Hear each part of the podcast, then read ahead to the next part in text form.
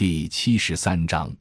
城乡建设用地增减挂钩政策的逻辑与谬误。当前学界和政策部门充满了对土地不切实际的想象，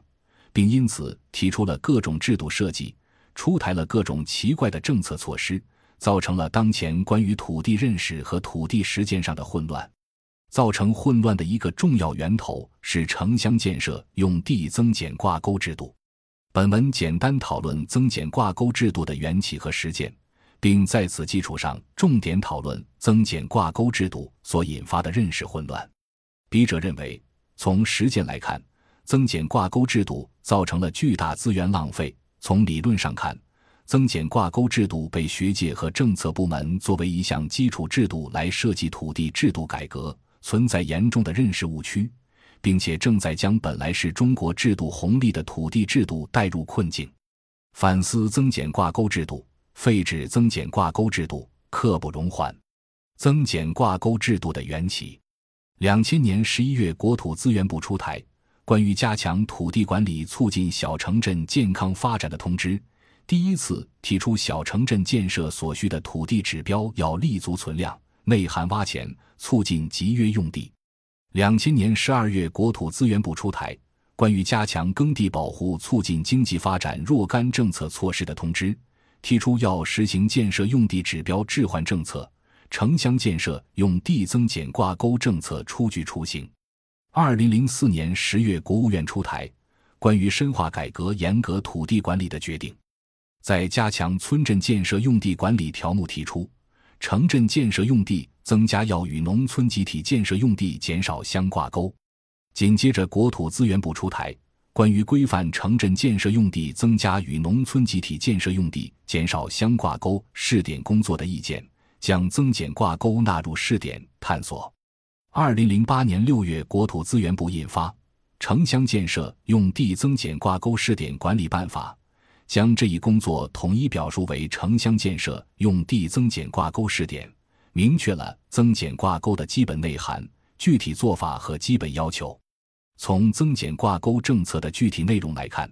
这项工作可以分为三个具体环节：一、对拆旧区农民宅基地上的房屋、构筑物和附属物进行拆除或清除，并对农民进行补偿；建设还建安置点，拆迁和安置。二、将拆旧区的农民集体建设用地整理复垦为耕地、农村土地整治工程；三、拆旧还建后结余的土地指标在建新区落地，增加城镇建设的土地供应，进行农用地转用和土地的出让。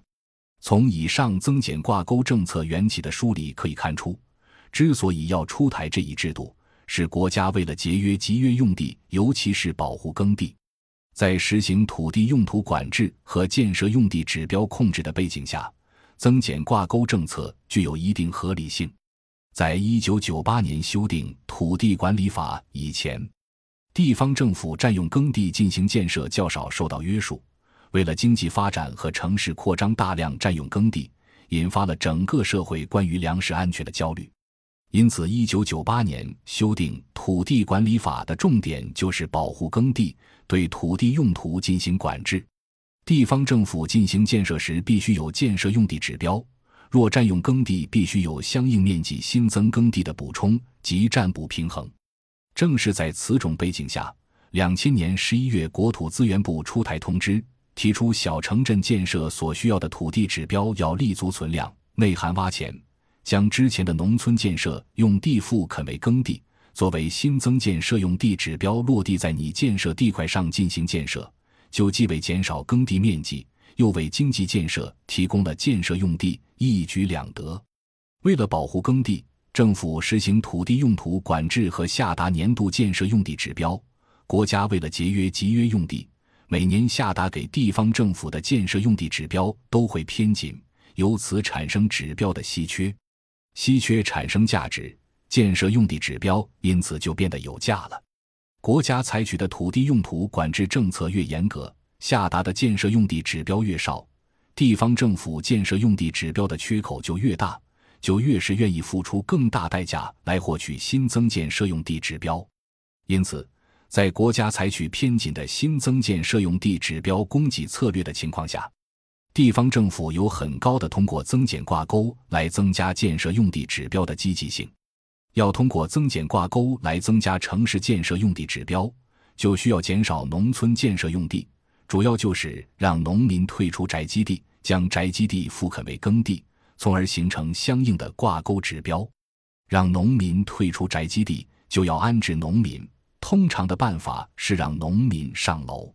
正常情况下，只要由城市建设用地指标稀缺性而产生出来的指标价值高于让农民退出宅基地的补偿成本，包括安置成本，地方政府就有参加增减挂钩的积极性，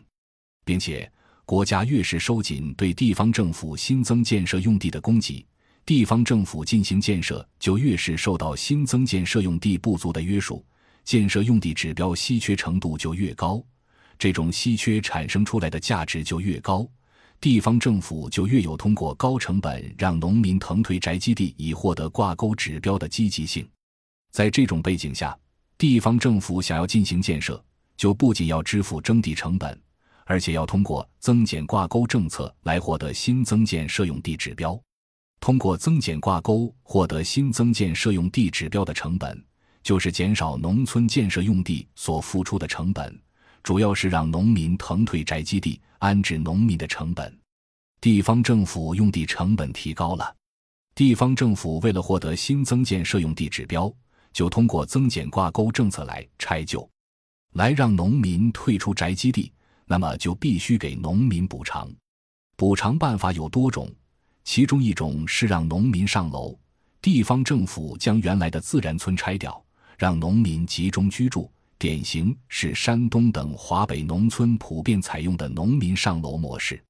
因为地方财力有限，给农民的补偿普遍不足，且农民上楼后离耕地较远，进行农业生产也不方便，出现了如农具无处放、粮食无处晒、牲畜无处养、菜园无法种等问题。所以，农民普遍不愿上楼，地方政府就强迫农民上楼，以致引发很多恶性事件。